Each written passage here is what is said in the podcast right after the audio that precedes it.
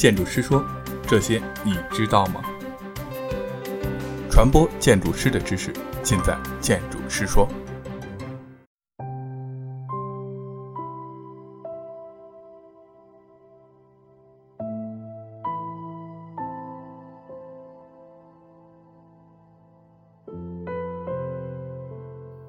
居住区设计原则。居住区的规划布局应综合考虑路网结构、公建与住宅布局、群体组合、绿地系统及空间环境等的内在联系，构成一个完善的、相对独立的有机整体。应遵循如下几项原则：一、方便居民生活，有利组织管理；二、组织与居住人口规模相对应的公共活动中心，方便经营、使用和社会化服务。三、合理组织人流、车流，有利于安全防卫。四、布置合理，空间丰富，环境美，体现地方特色。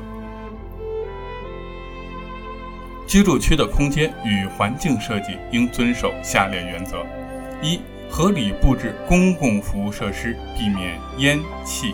味尘及噪声对居民的污染和干扰。二、建筑应体现地方风格，突出个性。群体建筑与空间层次应在协调中求得变化。三、精心设置建筑小品，丰富与美化环境。四、注重景观与空间的完整性。市政公用站点、停车库等小建筑宜与住宅或公建。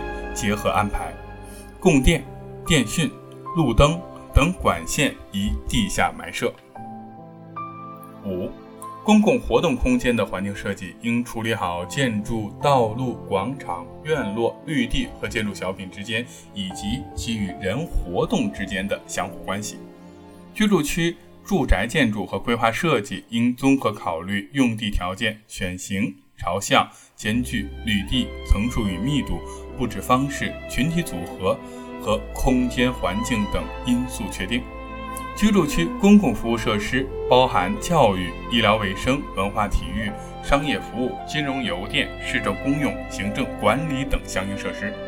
公共服务设施项目指标应按照有关规范确定规定。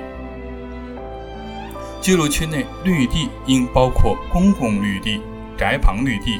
配套公建所属绿地和道路绿地等，绿地率新建区将不应低于百分之三十，旧区改造不宜低于百分之二十五。居住区道路可分为居住区道路、小区路、组团路和宅间小路四级，其道路规划设计应符合有关规范规定。